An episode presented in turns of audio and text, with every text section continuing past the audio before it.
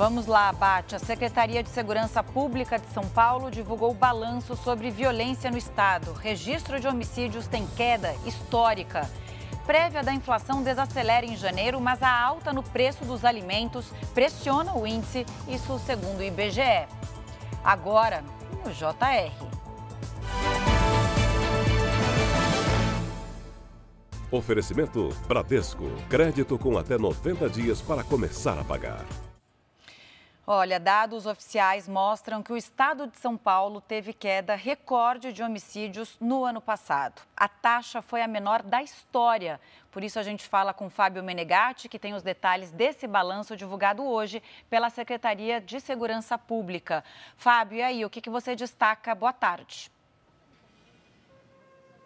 Olá, boa tarde Camila, boa tarde a você que nos acompanha. Olha, o registro de homicídios no estado de São Paulo caiu 10,4% em 2023. A taxa de homicídios dolosos foi de 5,72 casos para cada 100 mil habitantes. Esta é a primeira vez desde 2001, início da série histórica, que o índice ficou abaixo de 6. Houve queda também de 6,2% nos números de roubos em geral. Já os casos de estupro apresentaram alta de 10,6%. Foram mais de 8.500 boletins de ocorrência registrados. A secretaria disse que conta ainda com 140 unidades da Delegacia de Defesa da Mulher, com atendimento 24 horas por dia para esses casos, além do atendimento que é feito pela internet. Camila. Bem lembrado, Fábio. Obrigada, viu, pelas informações.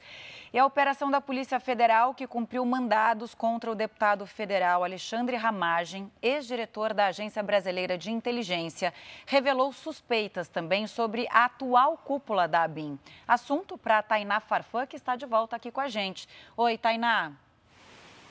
Oi, Camila. Fontes da Polícia Federal disseram que o atual diretor-geral da BIM, o Luiz Fernando Correia, estaria protegendo pessoas ligadas ao governo do ex-presidente Jair Bolsonaro e, dessa forma, atrapalhando as investigações sobre o suposto esquema de espionagem ilegal dentro da BIM.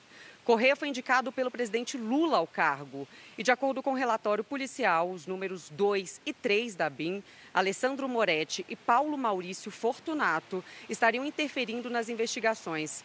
Essas suspeitas teriam relação com fatos ocorridos já durante o governo Lula. Nós entramos em contato com a BIM, mas ainda não tivemos retorno. Volto com você, Camila. Obrigada, Tainá. Até mais. E a inflação desacelerou em janeiro, isso de acordo com dados divulgados nesta sexta-feira pelo IBGE. Então vamos ver aqui no nosso telão esses dados.